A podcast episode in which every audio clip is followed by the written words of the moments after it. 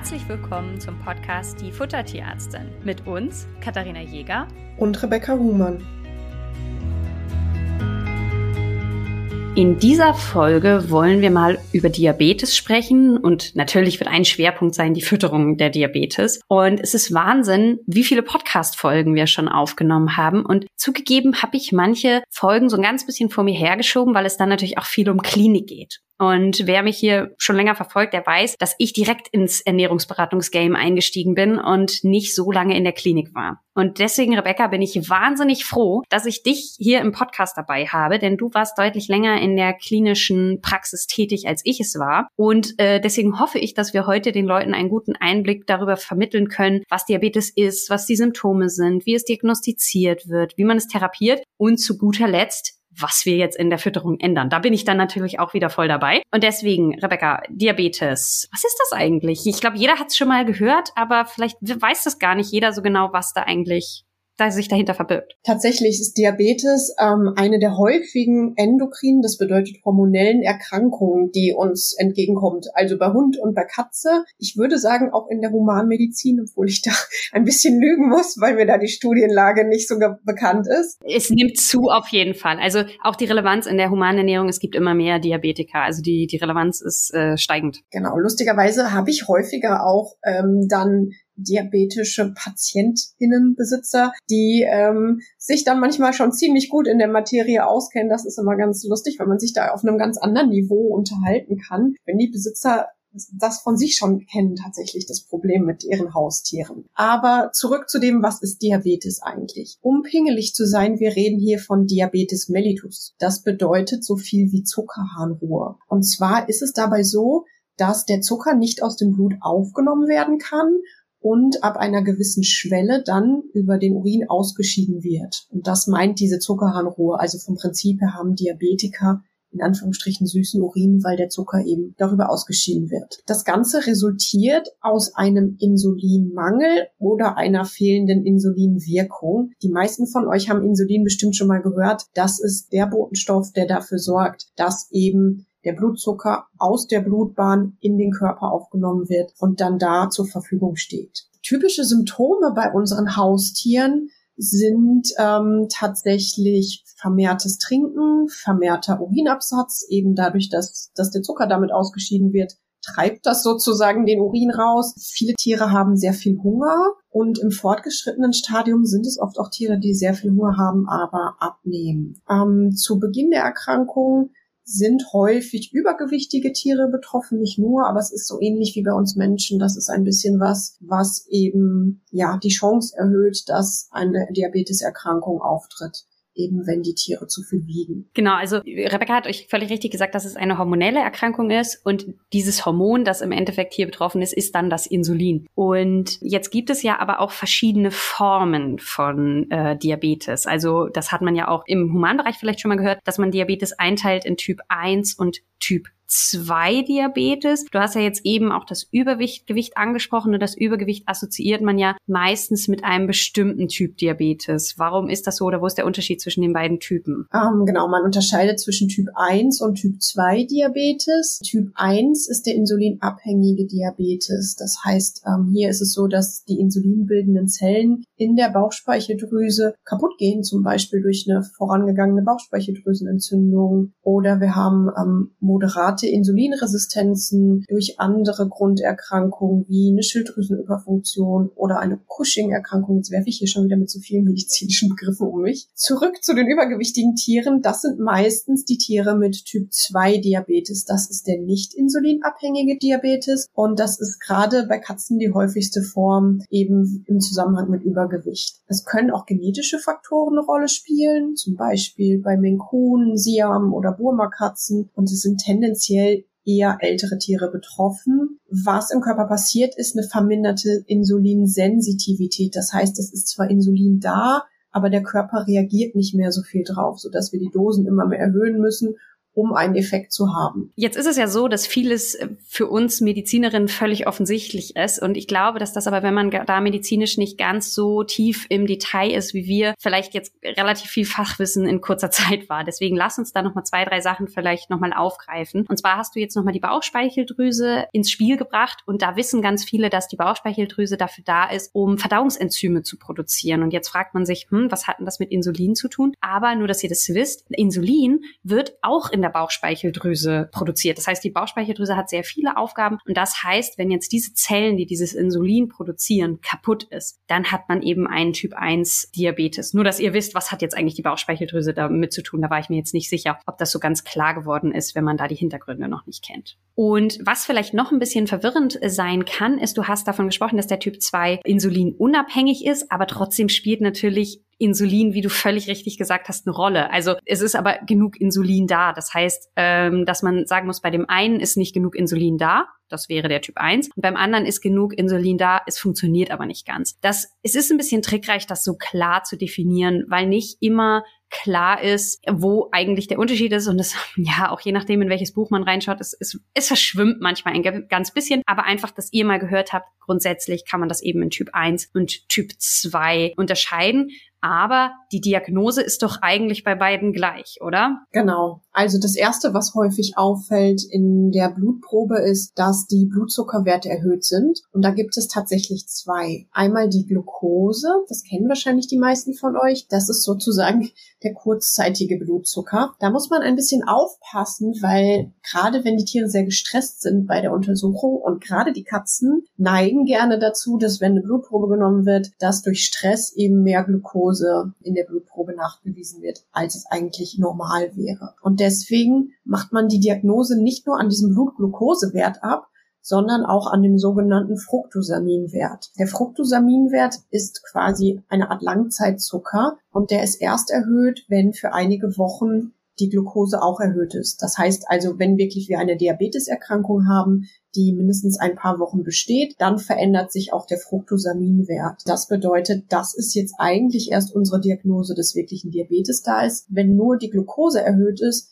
ist es in den meisten Fällen eben durch Stress bedingt oder es ist ein ganz, ganz frisch beginnender Diabetes, sodass diese Langzeitzucker noch nicht verändert ist. Das könnte man dann überprüfen, indem man ein paar Wochen später nochmal eine Blutprobe kontrollieren lässt beim Haustierarzt. Und was noch ein sehr wichtiger Hinweis sein kann, ist Glucose im Urin. Wir haben eben gehört, wenn der Blutzuckerspiegel gewisse Werte erreicht, ist die sogenannte Glucoseschwelle überschritten und der Blutzucker wird über den Urin ausgeschieden und das kann man dann mit Harnteststreifen im Urin feststellen. Also auch wenn das da ist, ist das ein ziemlich sicheres, sicheres Zeichen dafür, dass euer Tier einen Diabetes hat. Genau, und Glucose ist natürlich ein Zucker und ich finde, dass man hier an, auch an der Diagnose nochmal ganz klar sieht, warum es eigentlich auch Zuckerruhe heißt.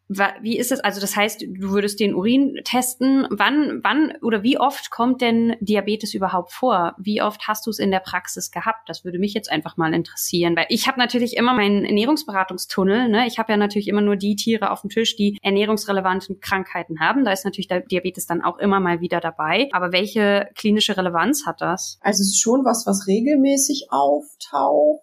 Ich denke mal gerade hart drüber nach. Mir fallen jetzt aus dem Praxisklientel tatsächlich aber auch nur drei Hunde ein, die ich betreut habe langfristig, also die regelmäßig einfach zu mir gekommen sind. Und bei den Katzen waren es ein paar mehr. Also es ist jetzt nicht so extrem häufig, wie es sich vielleicht angehört hat, ne, dass man als Tierarzt jeden Tag mit fünf Diabeteskatzen und Hunden Kontakt hat, aber eben auch nicht selten. Gerne landet sowas auch mal im Notdienst, wenn die Besitzer unsicher sind oder der Blutzuckerspiegel stark abfällt oder da andere Notfälle sind, weil der Diabetes ewig nicht diagnostiziert wurde und sowas. Aber von meinen regelmäßigen Patienten waren es gar nicht so viele tatsächlich. Und du hast jetzt uns eben ganz äh, gut erklärt, dass die Glucose im Blut erhöht ist, dass das aber auch sein kann, dass das ja ein, ein Stressindikator sein kann. Glucose wird ja eigentlich fast in jedem Blutbild mitgemacht. Dieser Extrawert, den du angesprochen hast, der Fructosamin, ist der auch klassisch, wenn ich jetzt zu einer Tierarztpraxis gehe und sage, ich mache einmal im Jahr eine Blutkontrolle, ist da der Fructosamin auch immer dabei oder muss der dann ganz gezielt extra angefordert werden, wenn der Verdacht besteht, dass ein Diabetes vorliegen könnte? Das kommt tatsächlich ein bisschen darauf an, mit mit welchen Laboren die KollegInnen zusammenarbeiten, beziehungsweise wenn die selber Geräte haben, die das messen können im Haus,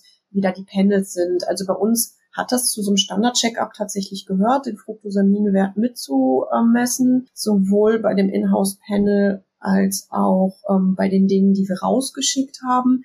Ich habe aber jetzt hier in der Beratung von anderen Praxen häufiger auch mal Werte in der Hand gehabt, wo nur Glucose mit bei war. Also kommt so ein bisschen drauf an, wie quasi so die ortsübliche Praxis bei den jeweiligen KollegInnen einfach ist. Genau, mir war das wichtig, das jetzt einmal anzusprechen. Das heißt, wenn ihr in letzter Zeit mal ein Blutbild gemacht habt, könnt ihr ja einfach mal, ich will jetzt hier keinen aufschrecken und sagen, oh Gott, euer Tier ist krank, um Gottes Willen. Das ist ja immer das Problem. Ich weiß nicht, ob du das kennst, wenn man in einer bestimmten Zeit sich mit einer bestimmten Krankheit beschäftigt hat, weil man sie gerade lernt, dann sieht man diese Krankheit in seinen Patienten ja auch immer überall. Also das ist so dieser Klassiker, wenn man ein Seminar gemacht hat, danach haben das immer alle. Das muss man natürlich ein bisschen differenzieren. Ich will euch jetzt nicht verrückt machen, aber wer es interessiert, kann natürlich mal ins letzte Blutbild mit reingucken, ob in eurer Praxis nur Glucose gemessen wird oder das Fructosamin eben auch. Aber wie Rebecca eben völlig ge richtig gesagt hat, wenn bei euch der Glukosewert bei eurem Tier ein bisschen erhöht ist, heißt das nicht direkt Panik, aber ähm, finde ich eigentlich immer so ganz spannend, wenn man so ein bisschen mehr versteht, wenn man da so eine Blutauswertung bekommt, was eigentlich so dahinter steht. Deswegen ist das super, wenn wir da einfach hier auch so ein bisschen den Einblick bekommt.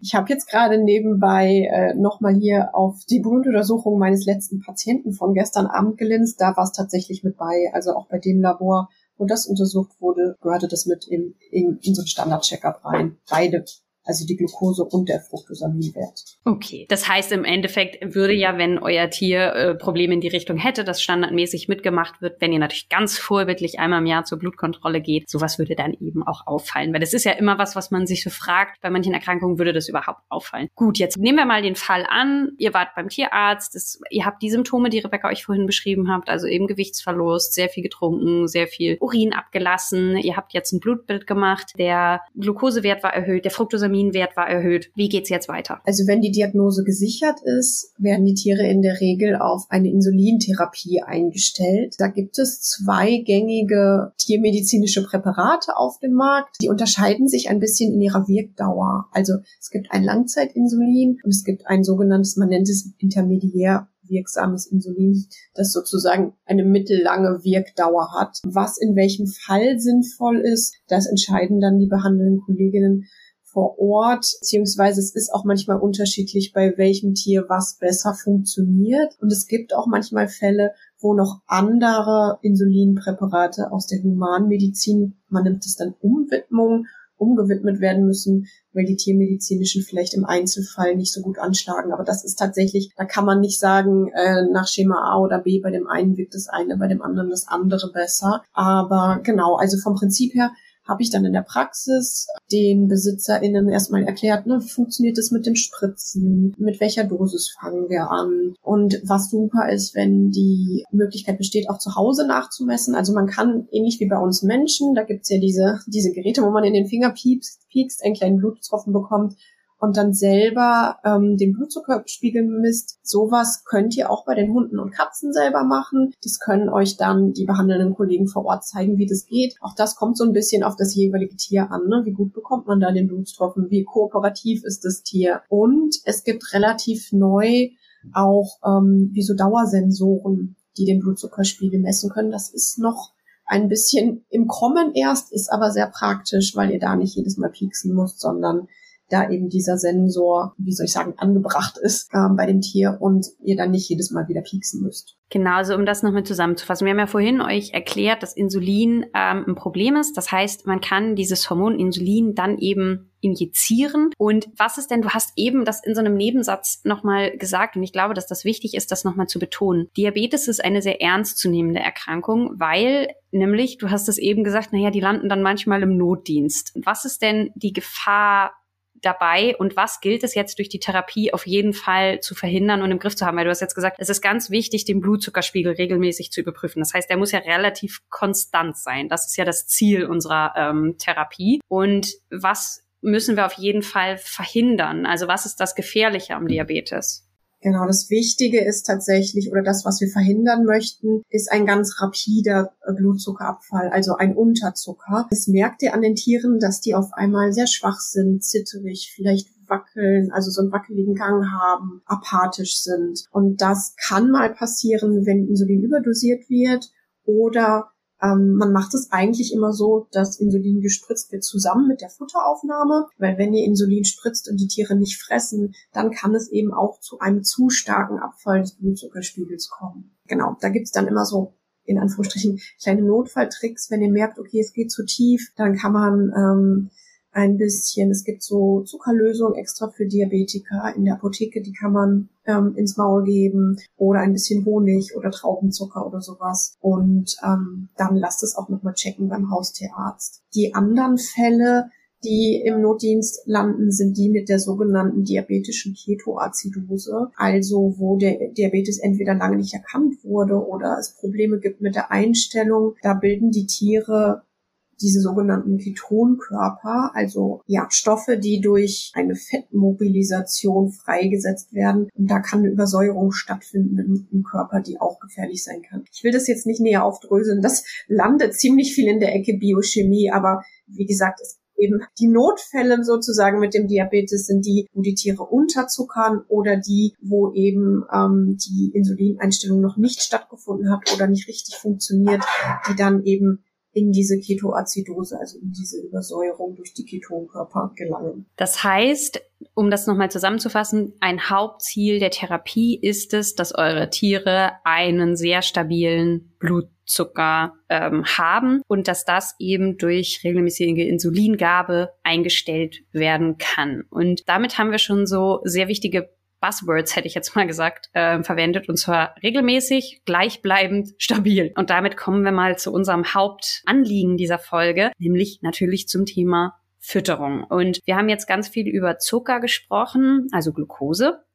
Und ganz viele Leute, die Tiere haben, die Diabetiker sind, bekommen ganz viel Panik, wenn sie irgendwie Zucker hören und man darf auf gar keinen Fall Zucker füttern. Und da sind sehr, sehr viele Mythen so ein bisschen im, im Umlauf. Und ihr wisst ja, die Mythen sind unsere Spezialität. Und deswegen lasst uns doch mal ein für alle Mal hier so ein ganz bisschen das Thema Fütterung aufgreifen. Und ich habe eben schon das Wichtigste gesagt. Es ist wichtig, dass die Fütterung jeden Tag gleich ist. Denn wenn ihr wisst, wie die Fütterung ist, dann kann ich natürlich auch sehr viel besser voraussagen, wie sich der Insulinspiegel entwickeln wird. Und das ist natürlich ein Vorteil im Gegensatz zu uns Menschen. Bei uns Menschen ist die Fütterung dann doch eher variabel. Bei Hund und Katze ist es oft einfacher, Fütterung jeden Tag gleich werden zu lassen. Und je ähnlicher die Rationen oder beziehungsweise je stabiler die Rationen sind, desto leichter ist auch eben die medikamentelle Einstellung, weil ihr dann wisst, wie viel Insulin euer Tier braucht mit bestimmten Rationen. Das ist auch ein ganz großer Unterschied zu uns Menschen. Ich weiß nicht, ich kenne das noch von früher, wenn die Großtante mit dem Diabetes auf Omas Geburtstag war und dann doch zwei Stück Torte mehr verzehrt hat als gewohnt, dann hat sie ein bisschen Insulin nach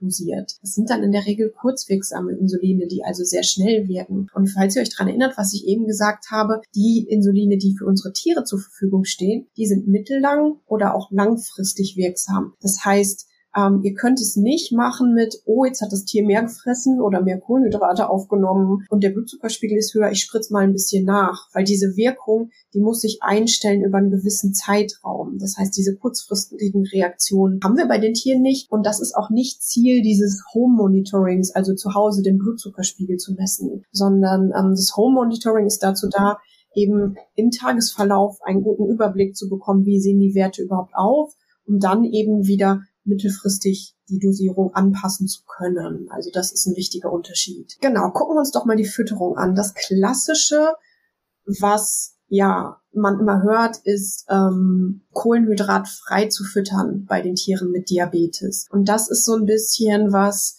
wo man deutlich unterscheiden muss zwischen Hund und Katze und auch zwischen Fall zu Fall, würde ich sagen. Weil wo es zutrifft, sind tatsächlich die Katzen, wo auch Studien belegt ist, dass ein niedriger Kohlenhydratgehalt eine Verbesserung dieses erholten Blutzuckerspiegels machen kann und äh, zu einer Verminderung der notwendigen Insulindosis führen kann. Jetzt kommt aber das große Aber. Das ist nicht bei allen Patienten so geeignet. Kathi, vielleicht magst du da was zu sagen. Genau, und das ist, glaube ich, auch was, was manchmal ein bisschen schwer nachvollziehbar ist. Das Problem ist, dass Katzen nicht immer nur eine Erkrankung mitbringen, wenn sie bei uns in der Beratung landen und man hier so ein ganz bisschen abwägen muss und ehrlich gesagt Erkrankungen teilweise auch priorisieren muss. Und das Problem ist jetzt, wir haben ja nur drei Möglichkeiten, Energie in unsere Haustiere zu bringen. Kohlenhydrate, Fette und Proteine. Und in dem Moment, wo ich Kohlenhydrate sozusagen wegstreichen würde, bleiben mir nur Fette und Proteine. Das heißt, in dem Moment, wo ich keine Kohlenhydrate fütter, habe ich immer eine Proteinüberversorgung. Und das ist zum Beispiel bei Nieren, Leber, Patienten ein wirkliches Problem. Das heißt, wenn ich eine Katze mit Nierenveränderten, äh, also mit, mit ja, Nieren Erkrankung habe, dann würde ich tatsächlich trotzdem einen gewissen Anteil Kohlenhydrate in die Ration geben, weil das einfach ja, das ist so ein bisschen schwierig, weil man sagt, was ist jetzt schlimmer? Aber da ist es sinnvoller, eine stabile Ration zu entwickeln, in der der Kohlenhydratanteil immer gleich ist, die sinnvoll mit dem Insulin einzustellen, ist natürlich auch die Voraussetzung, dass der Besitzer sinnvoll messen kann und eine Katze hat, die ihn an ihn ranlässt. Ja, also auch das ist natürlich manchmal ein limitierender Faktor. Aber das heißt, wenn andere Grunderkrankungen vorliegen, dann kann ich nicht einfach sagen, wir verzichten jetzt einfach auf Kohlenhydrate dem Diabetes zuliebe. Da muss dann abgewogen werden. Und das ist das, was du gesagt hast, Fall zu Fall, sich das anschauen. Ne, das hängt ja auch davon ab, wie stark sind die Nierenwerte verändert und wie ist die Situation, wie oft kann gemessen werden, wie oft kann Insulin gegeben werden. Genau, und da muss man dann ein bisschen in die Tiefe gehen und schauen, wie stellt sich der Fall dar. Oder machst du das anders? Nee, genau. Also ich entscheide das tatsächlich auch von Fall zu Fall. Und Vielleicht, um das nochmal auf den Punkt zu bringen, wir haben sozusagen zwei Fütterungsstrategien bei den Diabetespatienten. Einmal die mit dem niedrigen Kohlenhydratgehalt, beziehungsweise bei Katzen dann eventuell komplett kohlenhydratfrei. Und dann die Patienten, wo das nicht funktioniert, wären zum Beispiel auch Katzen, die nur Trockenfutter fressen. Also wenn man die auf Biegen und Brechen nicht auf Nassfutter umstellen kann, ist da zwangsläufig im Trockenfutter ein gewisser Kohlenhydratgehalt enthalten. Eben, und dann nützt es uns nichts, wenn die Katze gar nichts frisst sondern dann eben ist zwangsläufig ein geringer Anteil an Kohlenhydraten im Futter.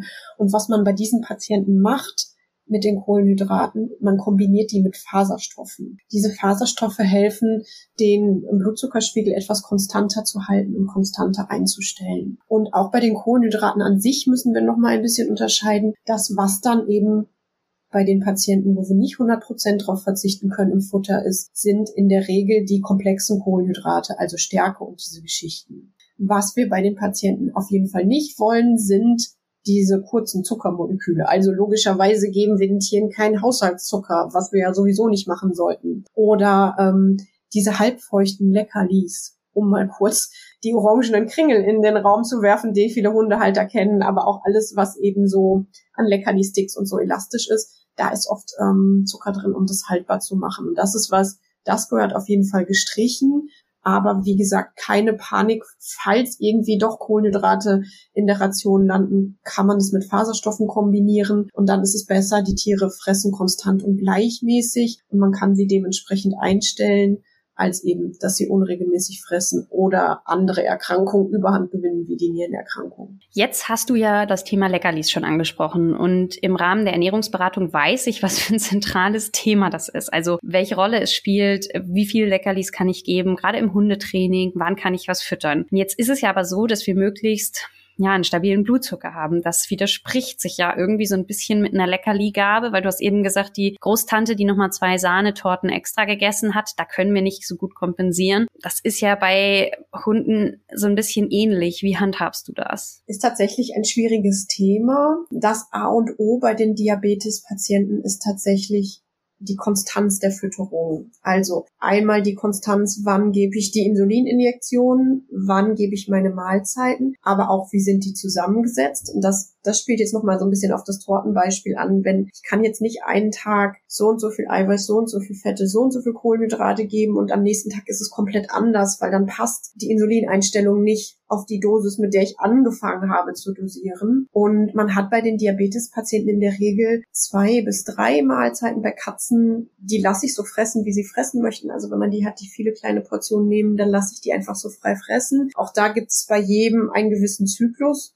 Und um jetzt zurück zu den Leckerlis zu kommen, ist es tatsächlich auch immer ein Abwägen. Ne? Wie gut ist der Patient einzustellen? Wenn Leckerlis gegeben werden, dann lasse ich gerne die gleiche Menge der gleichen Sorte täglich geben, damit wir eben diese Konstanz haben. Also es ist so ein bisschen schwierig. Ich denke, die Lehrbuchmeinung wäre eigentlich, es wegzulassen, aber ne, es kommt natürlich auch darauf an, was ist dann Lebensqualität und gerade bei Hunden auch, ne, was brauche ich fürs Training aber ja, also lehrbuchmäßig wären zwei bis drei feste Mahlzeiten äh, ohne Leckerlis zwischendurch und was dann funktioniert, muss man abwägen und dann logischerweise auch was raussuchen, was eben in den einzelnen Fall passt als Leckerli-Produkt. Das ist jetzt nicht so pauschal über einen Kamm zu scheren. Genau, und das ist halt also, was man halt machen kann, ist, dass man da so ein bisschen so einen Kompromiss findet zwischen, ihr ersetzt eine Mahlzeit durch ein Trainingsintervall. Also wenn ihr jetzt zum Beispiel sowieso ein Trockenfutter füttert und mittags würde es 100 Gramm Trockenfutter geben und ihr macht jetzt eine 15-minütige Clicker-Session, dann könnt ihr natürlich das Trockenfutter nehmen und euer Hund kann trotzdem ganz, ganz viele Tricks lernen oder eure Katze. Es gibt ja auch einige, die Katzen klickern. Also das ist durchaus machbar. Wichtig ist, sich da so ein bisschen an die Zeiten zu wenden. Ich denke, was sich viele auch noch fragen ist, wenn ich jetzt zum Beispiel eine Kombifütterung habe aus Nass- und Trockenfutter, ist es dann sinnvoll, in jeder Mahlzeit immer die gleiche Mischung zu nehmen oder wäre es auch in Ordnung, ich nehme morgens das Trockenfutter, nachmittags das Nassfutter? Ich würde tatsächlich dann die Mahlzeiten so gleichmäßig wie möglich gestalten von der Zusammensetzung. Also äh, morgens die Kombi und abends die Kombi, weil ihr habt sonst zwangsläufig in der Trockenfuttermahlzeit viel, viel mehr Kohlenhydrat drin als in der Nassfuttermahlzeit.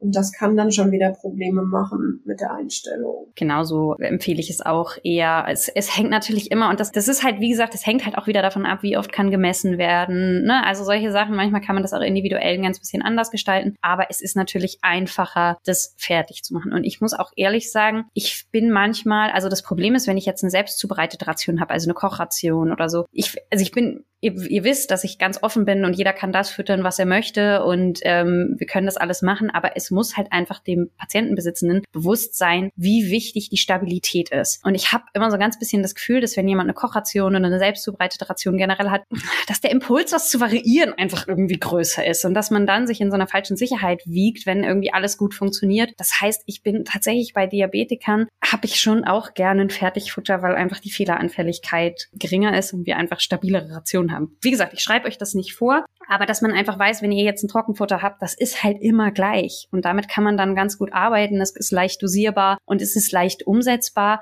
Und wenn ihr aber sagt, nee, ich bin super konsequent, ich fusch da auch in meiner Kochration nicht rum, dann ist das auch völlig in Ordnung. Aber wie gesagt, die Versuchung ist einfach da. Und das muss man sich bewusst sein, dass man da seinem Tier keinen Gefallen tut, wenn man dann eben variiert. Genau. Also eben, es ist, die, die Konstanz ist das A und O. Also meiner Meinung nach ist auch diese konstante Fütterungszusammensetzung deutlich wichtiger als wie viel Kohlenhydrat ist da drin oder nicht und diese Faktoren. Also, ne, die Tiere müssen gleichmäßig fressen, das Futter muss gleichmäßig zusammengestellt sein die Insulininjektionen müssen ne, gleichmäßig funktionieren sozusagen. Vielleicht noch mal kurz aus der Praxis dazu. Es gibt immer wieder diese Patienten, die sich schwer einstellen lassen. Und da ist eine eventuell ungünstige Fütterung nur ein Faktor von. Ne? Es gibt ganz viele Fälle, wo andere Erkrankungen wirklich die Insulineinstellung erschweren. Also das kann tatsächlich sein, dass das Tier schwer Zahnstein hat und das den Körper durcheinander bringt. Es können gerade andere hormonelle Erkrankungen sein, die Probleme machen, wie Schilddrüsenüberfunktion bei der Katze oder Cushing beim Hund. Das können Nierenerkrankungen, Übergewicht sein und so. Es ist eine Riesenpalette, die Einfluss darauf hat. Also wenn es Stress gibt bei eurem Tier mit der Einstellung, schaut mal so ein bisschen breiter, was vielleicht noch ursächlich sein kann. Ist nicht nur die Fütterung. Du hast eben gerade das Thema Übergewicht angesprochen und wir haben euch vorhin gesagt, dass Übergewicht ähm, bei Katzen, aber auch bei Hunden immer ein Risikofaktor für Diabetes ist. Wir erzählen euch ja nicht aus Spaß regelmäßig, dass Übergewicht eine Erkrankung ist und dass darauf zu achten ist. Hm, ich bin dafür, dass wenn euer Tier übergewichtig ist und der Diabetes erkannt worden ist, dass wir dann eben auch eine Gewichtsreduktion anstreben, einfach um eurem Tier das Ganze so ein bisschen zu erleichtern.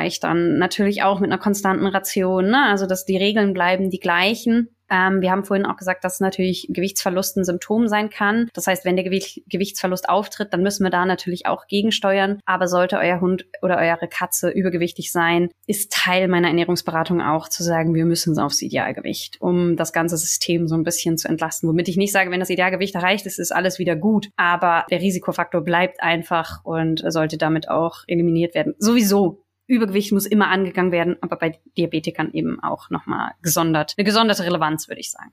Ja, genau. Also, Rebecca schweigt, das ist gut, dann habe ich was Gutes gesagt.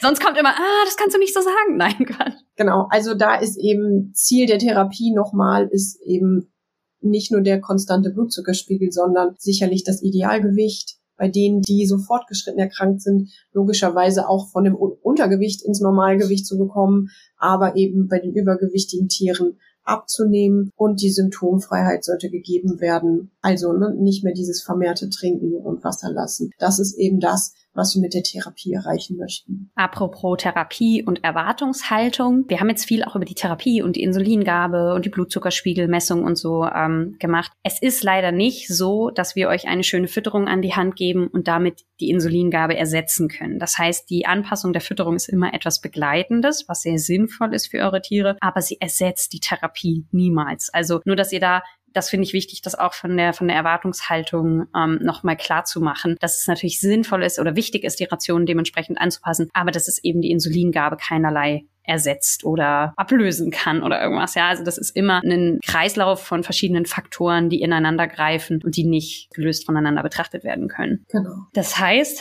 ich glaube, wir haben jetzt das Thema ausführlich besprochen, deswegen auch wieder mal eine etwas längere Folge. Aber ich glaube, es gibt da einfach wahnsinnig viele Faktoren zu berücksichtigen und wir hoffen, dass euch das Ganze ein bisschen mehr Klarheit gegeben hat. Und ich, nicht, dass ich das jetzt hier auf der Aufnahme sage und dann machen wir es nicht, aber ähm, ich glaube, vielleicht sollten wir zu den Erkrankungsfolgen, ich fand, dass wir das bei Allergie haben wir das ja schon gemacht, dass wir euch die Folge online gestellt habt, dann konntet ihr euch die in Ruhe anhören. Und dann haben wir bei Instagram ähm, eine kleine Fragenrunde gestartet und die Fragen gesammelt und haben dann separat die Fragen nochmal beantwortet. Und ich glaube, dass das bei Diabetes auch super sinnvoll sein kann, weil wir natürlich immer in unserem medizinischen Konstrukt sind und darüber nachdenken und viele Sachen für uns klar sind und es aber auch völlig in Ordnung ist, wenn ihr die Folge hört und sagt, hm, da ist doch noch das ein oder andere Fragezeichen geblieben. Das heißt, haltet da bei Instagram bei die unterstrich Futtertierärztin die Augen offen, dass wir da vielleicht noch mal eine kleine Umfrage machen, dass wir euch das als separate FAQ-Folge nochmal zur Verfügung stellen. Insofern schickt uns eure Fragen. Rebecca, hast du noch was auf deinem Zettel oder haben wir alles abgehakt?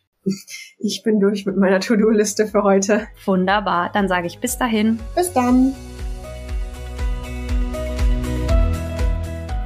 Ihr wünscht euch noch mehr Fakten zum Thema Ernährung für Hund und Katze? Schaut doch gerne bei Instagram bei uns vorbei, die Futtertierärztin.